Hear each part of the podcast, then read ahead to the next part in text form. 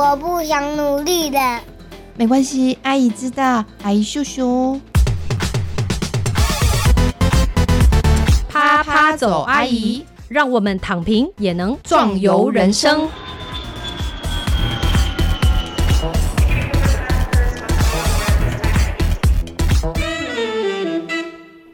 欢迎收听啪啪走，阿姨，我是主持人蒂兰。今天呢，为大家邀请到的是青年常常会想要做的一件事情，但是没有勇气做的事情。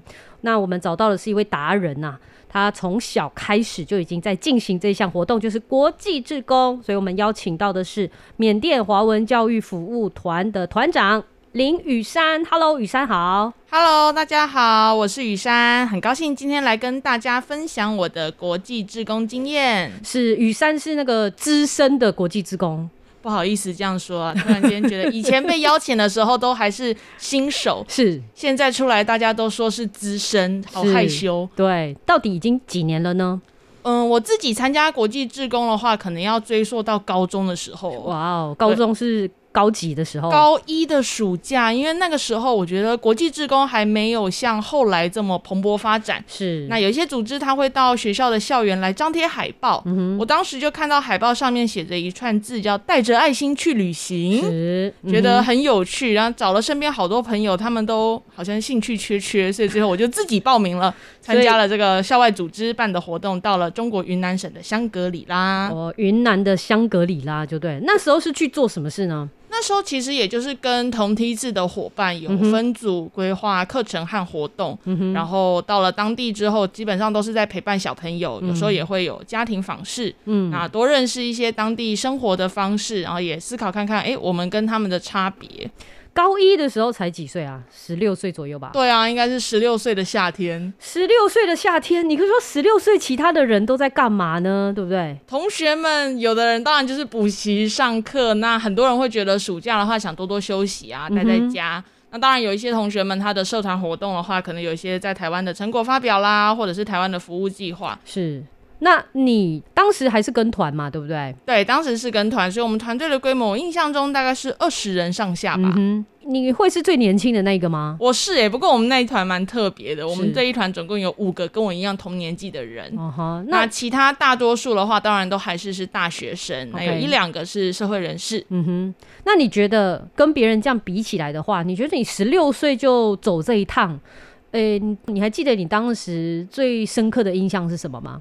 我自己觉得会有一种好像以前很多事情啊，都是听老师讲，哦或者是课本上面、电视上面说。但是当你自己真正出去之后，这样长途跋涉，然后换了各种交通工具，终于来到一个以前可能是你地理课本上面看到的环境，那会有一些东西是冲击的、不适应的，可是是也会有一些东西好像是跟老师讲的一样。那当然也会有不少是觉得好像跟以前你的认知不同的，我觉得这部分是我印象很深刻的。没错，像我自己带学生去马来西亚，我记得有一个学霸，他他是他自己自称是清大的学霸，他就说，虽然我每年都考第一名，但是如果你跟我说马来西亚是一个怎样的地方，其实我根本一无所知。那你说马来西亚的天气很热，诶，那到底是多热？如果你没有亲自去到那个地方，你是不会感受到。那你说马来西亚的食物很辣，诶，你没有自己真的吃过，你不会知道那个是多辣。所以其实你讲说自己看到跟体会就是这种感觉，对不对？对，而且我觉得跨出舒适圈之后，最大程度的就是也会知道自己还有哪些不足啦。嗯哼，会觉得，诶，以前好像，诶，就像刚刚你分享的学霸，可能会觉得在台湾感觉自己的成长经验或者求学过程都很顺利。嗯嗯，但是实际到了外面之后，就会发现，哦，好像有很多事情，尤其是生活适应或者移动能力上，自己是还有所不足的。你就觉得，嗯哇，这个世界好大哦。可是你不觉得吗？你看大家都这么优秀的青年，一旦觉得自己不足的时候，你不觉得很难受吗？我是觉得在做志愿服务的时候，很容易会有这样子的心情，尤其是你会有一种无力感，是觉得好像自己准备的东西并没有发挥的很好，没错，或者是好像自己做的事情对当地并没有带来真的很大的改变。对，真的有用吗？对不对？那这种时候，候，通常大家当然团队中大家互相的打气啊，分享一些自己的心情，然嗯后试着去调整，找出一些改变的方式。我觉得这个历程还蛮重要的。对，所以常常大家都说，在在志工服务的时候，最重要的我觉得是沟通跟交流，不管是自己团队内的沟通，或者是跟队服领队这些有经验的老师们沟通。又或者是跟当地的老师、学生、据点里面的人多沟通，我觉得都很有帮助。哎，雨珊，你轻描淡写了，算是比较很很轻松的说出这一段话，但我觉得其实很深刻的。像我自己带团带了大概十年的经历哦，那个开会会开最久，为什么呢？就不是说我们没效率，或不是我们爱开会，而是说每一个人的想法、跟心得、跟感受，会需要在那个当下去把它沟通出来，然后大家取得一个共识，而且这个过程是需要长时间的学习，不是说。哦，好，那我们就开始期初、期中、期末就好了。它是每一天不断的沟通，那慢慢的，我觉得我们学生，甚至我自己也才能够学会了解到，哦哦，原来你是这样想，哦，那可是情况是这样，可是我我看到的是那样，那所以我们要怎么样一起看这件事情？那在现在我们有限的时空背景之下、资源之下，我们怎么样把我们原本想要做的事情，现在可以发挥出来？所以它其实就是一个这样子的一个协商对，对，或者说磨合。而且我觉得本来大家好像去做志工都会带着不同的期待，是。有人觉得自己是一个挑战，嗯有人觉得哎、他就是想要出去外面增广见闻。是。那有一些人他可能在台湾已经有了蛮丰富的服务经验，嗯哼，对，所以在这样子不同的火花激荡下呢，其实，在海外真的有蛮多事情是可以讨论的。是。从我以前志工的身份，然后慢慢转变为可能是领队负责人，到是。现在变成组织，在带着这么多的志工，我觉得真的也就像你说的，一直都在学习。是。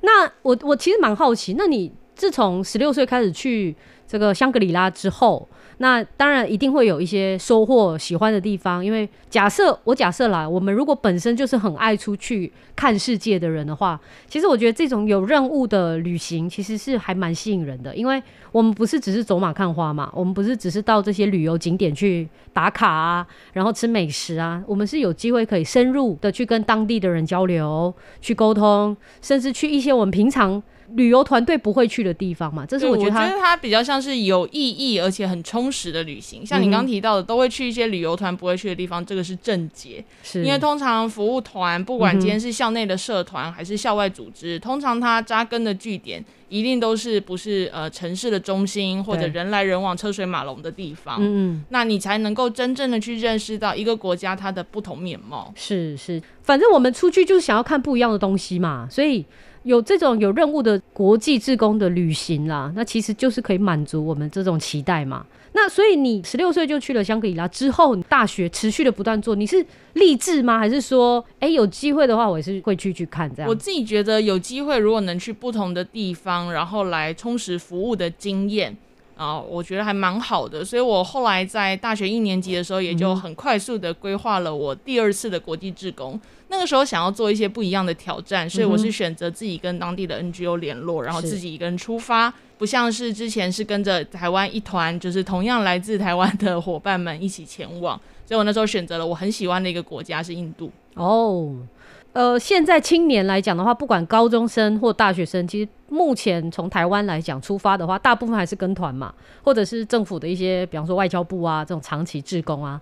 那你选择了一个，在我看来是比较像呃西方国家他们比较熟悉的一个模式，就是比较是个人对接这个当地的组织。你为什么会有这个做法呢？这个哪边来的 idea 呢？我那时候可能就觉得，哎，趁着还很年轻，然后有机会的话，自己去做一件不一样的事情。才大一耶、对，而且那时候家人们都也还蛮担心的啊、因为会觉得可能大家对印度的想象，如果自己一个人去的话，一定有一些危险性。嗯哼对，那我那时候想说，哎、其实印度有非常多都蛮知名的国际 NGO，没错那他们的经验也真的都很丰富。那这个国家，我觉得好像如果年纪再大一些，也不太会约朋友去这里旅游。所所以我觉得，哎、利用这个志工的机会，在那边深入的待一段时间，应该还不错。那我就规划了大概五六周，自己给自己一个比较充裕的寒假，哦来去那边体验。有啦，那个印度是那个瑜伽贵妇团喜欢去的地方。大家也很喜欢去那边修炼的，是啊，是啊，另一种生活方式了。没错。那你去的印度是哪里呢？那做什么事呢？我去的地方服务的据点的话，其实是在德里的很郊区，大概两个小时车程的地方。那它是一个在协助贫民窟内有特殊教育需求的孩子的据点。哇，特殊教育哎、对，通常就是可能发展迟缓，或者他有身心障碍。嗯那通常这样子的孩子，在很多地方村庄内会被，因为他们的医疗背景或者专业知识不足，可能再加上自己当地的风俗，会觉得这样的孩子留在家中是会为整个家族带来不好的事情。嗯哼，那当然，这个 NGO 他就是觉得我们应该要多照顾跟收容这样子的小朋友。那大概常态性会在的，大概有五十到六十个院童。嗯嗯，那当然也会有一些发展成像台湾的庇护工厂，所以会带着这些小朋友去做一些手作劳作，然后来增加这个据点的收入。哦，如果是用自己去联系这个 NGO 的方式，当然第一步你一定会先确保他是这个比较有声望的，或者是历史悠久的。那因为你必须确保自己的人身安全嘛，对不对？对，所以当时当然网络上面查了资料，然后也看到很多人的经验分享。再来就是你可能跟对方在 email 沟通，想要去规划你这趟旅程的时候，可能也要谈清楚一些细节。啊例如，例如你会怎么到达当地啦，或者他们会怎么样提供你住宿的建议。哦，那同期有没有一些其他不同国家、不同地区会到那边跟你同梯次一起服务的伙伴？嗯哼那可能也可以先做一些不一样的准备跟交流。所以我当时把这些东西规划好之后就，诶直接飞去当地了。那确实也在呃据点内认识了很多来自不同国家，同样想要来到这个据点服务的年轻人。哦，这样子的一种方式，就是包括说你个人可以在当地提供什么样的服务，那他要先知道你能够提供怎么样的服务，那才能够达成这个对接嘛。对，因为当时我自己本身在正大念的是教育系嘛，是是，所以我觉得我对教育工作或者是站在台上讲话这件事情还蛮有自信的。OK，那当然，我在毛遂自荐跟这个 NGO 联系的时候，也有提到了我的这个背景。嗯哼，那我觉得 NGO 当然也非常欢迎不同专业的人都来到啦。那他知道我能够陪小朋友互动，他也觉得，哎，那我的。服务内容可能就会聚焦在陪小朋友做一些呃教育服务，然后教育陪伴，还有一些附件工作上。是对，那但是我后来去到当地之后，我发现就是有很多不同国家的志工来，他们可能真的就是当当下的人力。因为这个据点其实还蛮缺乏照护的人手，嗯哼，对，那大家就是常常会在一阵兵荒马乱之中协助很多有需要的小朋友，可能是吃饭，可能是上厕所，可能是有情绪上的困扰，或者是整个环境的打扫。所以我自己会觉得，我每天晚上都一直在想，哎、我我今天带他们的这个活动，或者跟他们分享的这个教学概念，他们真的有吸收吗？因为我感觉我比较在做的事情，好像像是保姆。哦。哎、这个又回到我们一开始说的，其实就是当国际志工的时候，你通常会陷入一些，我觉得蛮容易陷入自我怀疑，跟一种我做的事情到底对这个社会有贡献吗？我到底在干嘛？我为什么要用我这个假期在做这样的事情？就是它其实不是那么，我们有时候会看到说表面上，比方说很很阳光啊，或者说很热血或者充满爱心，它其实更多的是你要怎么样去面对这种你看到的实况，其实是很无力。甚至很无奈。你而且你也知道，你短期在这边一个月其实算短期啊，对不对？对就算你整个寒假在那边，你还是短期的。对，至于当地来讲，还是像是一个过客。对，所以我们很容易会产生这一种矛盾跟挣扎的心理。对，尤其又是在跟当地有一些交流和讨论之后，你就会发现，哎，这里好像也不会因为你的到来改变。那当你这句很伤哎、这对句好，然。后当然最后就是你离开之后，好像他们也还是重复的问到同样的问题，比如说我刚刚提到的人力短缺，是或者是专业知识的缺乏。没错的，软硬体，然后当然整个国家都会有它自己结构性的问题，可能也不是你一时之间就可以参与的。是。但我后来慢慢累积经验之后，我有在想，我觉得可能是因为大家刚开始接触志愿服务或者是这种国际志工的时候，我们把自己放的比较大，哦。就，是我们会觉得，哎、这些事情我知道啊，我知道要怎么做，我在台湾也做得很好，那为什么我到了这个地方之后，好像贡献突然变得很小？嗯哼，对，那在这样子的这种心态落差上，就比较容易会有一些负面的想法。哦，但如果我们把这个自我的意识，我觉得适当的缩小的话你就把它当成是我们这样出去，我们是去认识他们的生活方式。嗯哼，嗯那在这样子的生活方式之中，我们去思考看看有什么我们能够做的事情。我觉得这样子的态度，可能也会让双方比较好受一点。没错，哎、是因为我们之前像清大的马来西亚国际职工团是去当地比较做文史工作的这种访调嘛，大家就会觉得，哈，这又不是很迫切的需求嘛，第一个印象就会是这样。可是我就觉得说，你换个角度想，就是当地的人其实一直都在想要做这种他们自己文化保存的工作，可是呢，基于可能就是现实啊，或者是不知道怎么做啊，当然也有人已经开始做了，而且做的还不错。那我们去做什么呢？我们去支持他正在做的事情，不一定能够帮上什么具体的大忙，但是我们人出现在那边，对他来说就是一种支持的力量。对，我觉得这种交流的过程，也是让当地长期驻守在那边的第一线人员可以感受到能量。是是的一个很重要的力量啦，应该这样子形容。而且嗯我觉得随着这个来来往往的志工，他们所在这里获得的经验，他们回到了他们自己的生活圈之后，他们会把这样子的故事对分享出去。其实我觉得某种程度也是帮到很多这样子的据点啊，或者是国家，因为这本来就是一个多元融合的过程。是，所以我觉得像雨山你刚刚说的，就是当我们是国际职工，我们到了外面之后，我们真的已经踏出去舒适圈了。可到了当地服务之后，就发现，哎、怎么跟我想的不一样？我我这个这个这个地方，我这一个月在这边应该帮不上什么大忙吧？其实陷入这样子的自我怀疑，其实蛮正常。那雨山的建议是怎么做？其实因为有可能我们把自己想的太大，因为我们以前在我们的舒适圈里面，是不是要做什么都行，要做什么都可以？那其实它就是因为你必须在一个相当有限的这个环境或资源里面，你要从中能够发挥到自己真正就是你的本能，或者说你原本有的才能，你就可以那个当地发挥出来。我自己有时候会看到这个部分。对，那我我常也都很在这个服务的尾声，勉励一些第一次参与国际志工的年轻朋友们。我觉得很多东西的启发跟行动是在服务尾声或者服务之后。是，就是因为呃，有时候会接触到一些年轻人，他会觉得好像我只有在做志工的当下有志工这个身份，哦回到了生活圈中，他就真的彻底的就像诶，马上脱离回到自己原本习惯的这个步调中。可是实际上，我们借由这样子的一趟志工旅行，从筹备到当地出发，呃，熟悉当地的环境，然后经过了很多服务的反思跟讨论之后，其实在尾声能够酝酿出来的能量，我觉得是比较强的。是那都会勉励大家说，就是诶，不管你是回到你的生活圈中，持续的关心当地，或者是把你这样子的经验分享给呃接下来要去做国际志工的人，又或者有些人当然他很感动了，他自己选择做出了一些行动，也许是是他想要在为据点做出一些什么样的贡献。那我觉得这些都是在观察之后很重要的一件事情。没错，其实我觉得我们是组织的这个带领人啊，都会有一个压力，你知道，就是呃，我带的这一批学生出去之后，他回来之后，他是不是就从此就拜拜了？对，其实我们要做的是更鼓励大家说，其实你这个志工的身份，它只是一个开始，它其实是你认识世界，跟你开始投入对这个世界的某一个地方的一个关怀的一个开始。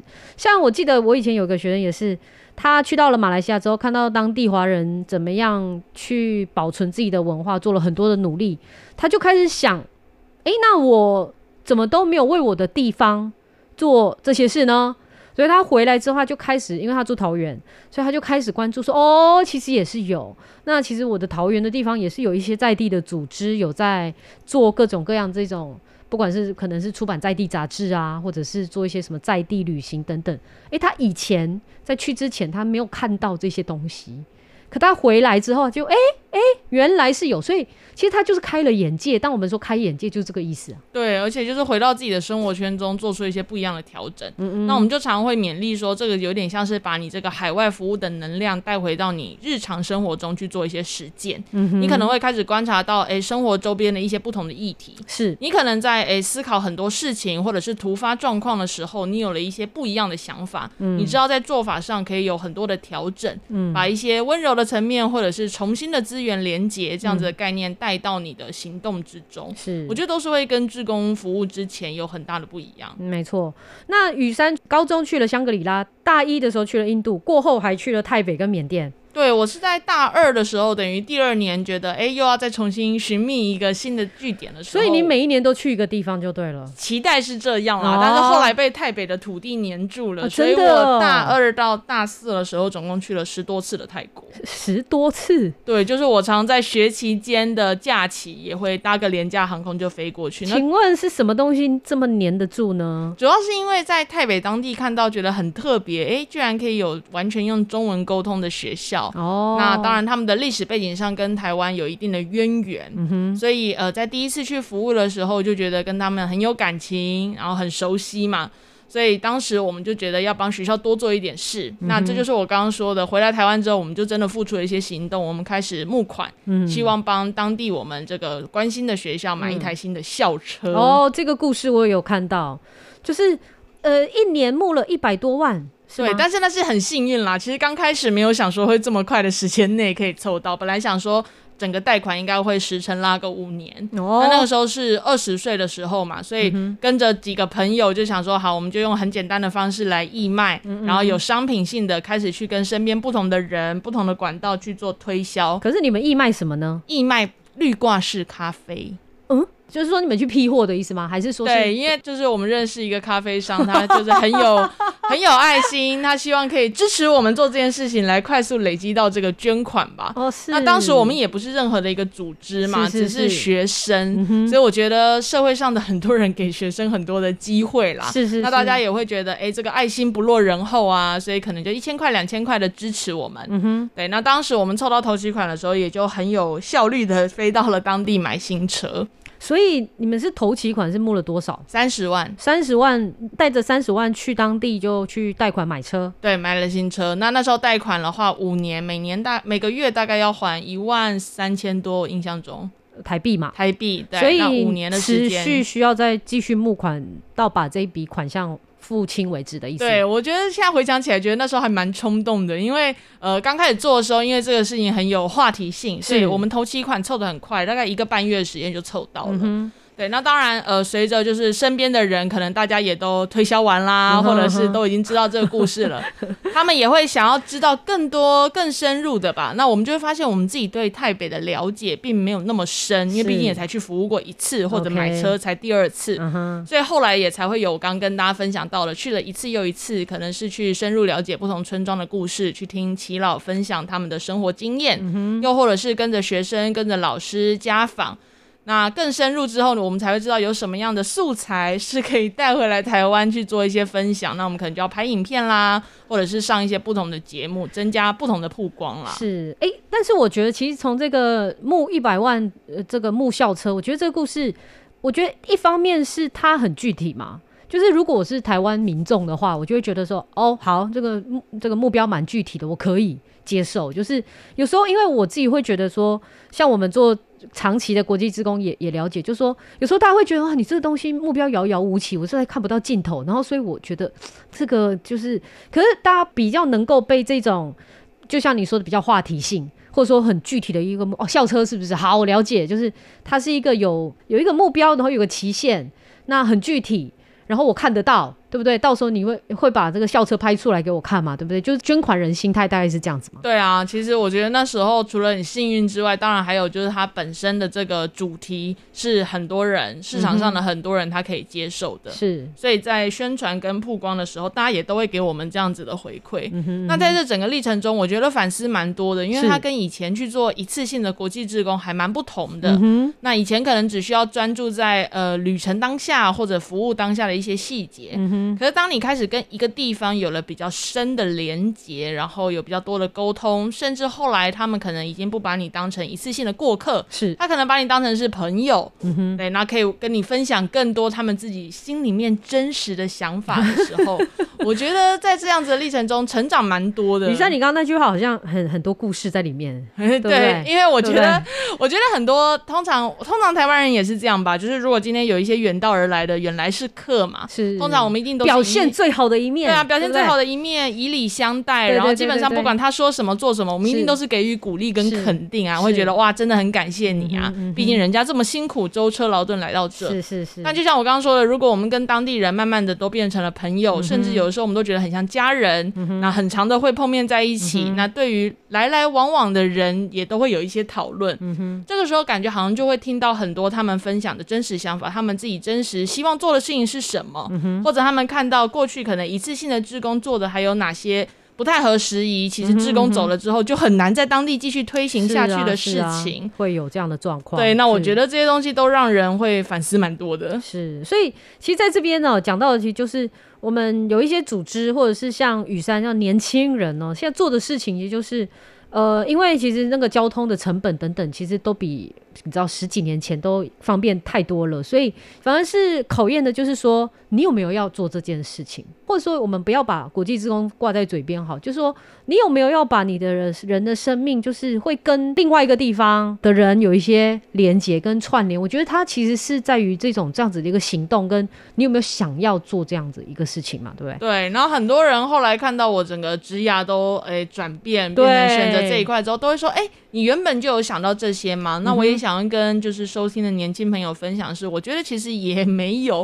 啊我觉得很多东西的转变也不是说，哎，第一年或者初期做的时候就知道未来都会长期的整个投入下去。所以你当时大学的时候，你绝对没有想到你现在是这样子的样子。对啊，我当时就觉得志愿服务，如果当然我们能够做深化很好，可是自己设的时间点可能就是到大学毕业以前，呀希望能够把这件事情有一个 happy ending。呀对，那未来如果真的有机会进入职场之后有假期，再回去看看老朋哎友。呀，这是一般人的思维。对，会觉得哎、欸应该就是这样子了吧？那如果是当然有一些经验可以分享给年轻人，很好，能够找到一些接力的人到当地去做一些关怀，嗯这是当时的期许啦。可是后来就觉得，哎、好像随着一步又一步新的挑战发生之后，就觉得好像生涯的规划上也可以做一些转变，所以后来就整个投入了。所以你是一个做事比较冲动的人呢，还是你反而是一个比较会深思熟虑啊、后果啊，你会全盘计划想好再出发的？你是哪一种人呢？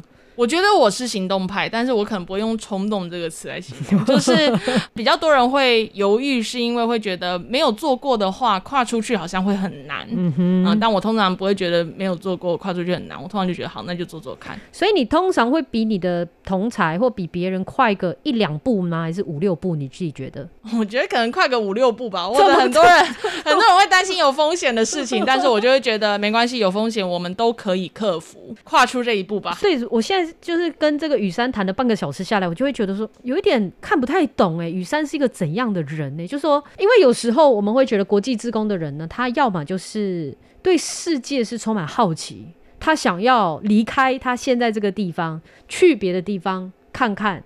那看看的过程中，他就可以做一些事情。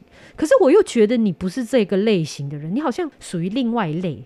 就你，你有自己想过你是个怎样的一个人，以至于你可以长期做这件事吗？我自己觉得，我除了看看以外，比较希望有一些东西它能够有呃实质的影响力，嗯哼，所以我会希望把这件事情做好。哦，那当然，呃，台北的这一次募款行动，它比较像是一个一次性的活动。嗯，那一次性的活动中累积了经验之后，我也一直在反思什么样的事情是能够跟当地一起做的。哦，因为当时在做这件事情的时候，比较有一点像是，呃，我们热血的台湾年轻人、嗯，想要做这件事，然后我们就很行动、很具体的嗯帮他们达成了这样子的目标。可是感觉，如果今天我们要发展成一个比较长远的，甚至今天大家常常在讲的，当你离开之后，这个地方还能够继续营运下去的，是对我觉得这些反思的过程中，让我觉得，诶，我自己所念的科系也好啦，或者成长经验也好，好像有发挥到它的价值。嗯哼，所以在我毕业之后，我就决定好，那我可以长期来投入这件事情。是是是。那我们这一集呢，其实是请雨山来聊一聊他的这个。我这里写的就是他的国际志工的元年啦，因为其实你怎么开始，其实同样是非常重要的。那当然过程你怎么去体会，怎么去经验，怎么去跟这个自己的这个历程，跟你这个人自己是一个怎么样的人，怎么去想这件事情，也都不断的需要去自己跟自己磨合啦，对不对？这是一个成长的一个经验嘛。当然。后来呢，雨山做的事情，我觉得跟一般人不一样的，就是他后来毕业之后呢，就组织了很正式的一个团队协会，是，然后就长期投入在缅甸缅北的华文教育的服务。那我们下一次呢，也会邀请到雨山来分享，也就是他开始迈向专业化的时候了。他怎么想这件事情？因为以前是一个人啊，对不对？那你想去就去啊，你是个学生啊，你没有经济的负担啊。那可是现在毕业了。人总要吃饭吧，对不对？人总要有工作吧。那为什么会把这个事情来当做自己的一个？工作职涯，这是下一集呢，要请雨珊来分享的。那今天的最后呢，我想再问一个比较关键的问题啦，因为年轻人嘛，对不对？手边没什么钱嘛，对不对？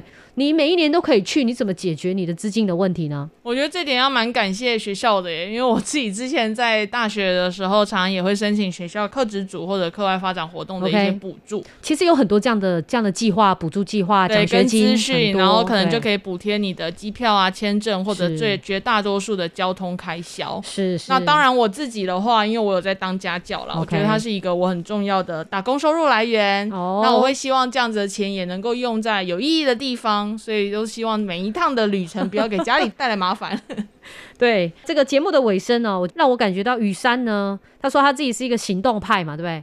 我觉得的确是，而且这个行动派呢是很有想法的，就是说，我觉得就是新兴的这个青年代表，就说我们不一定要跟着别人的期望。在社会上存活着，我们自己的生命一定会有自己能够做到的事情，能够发挥的影响力。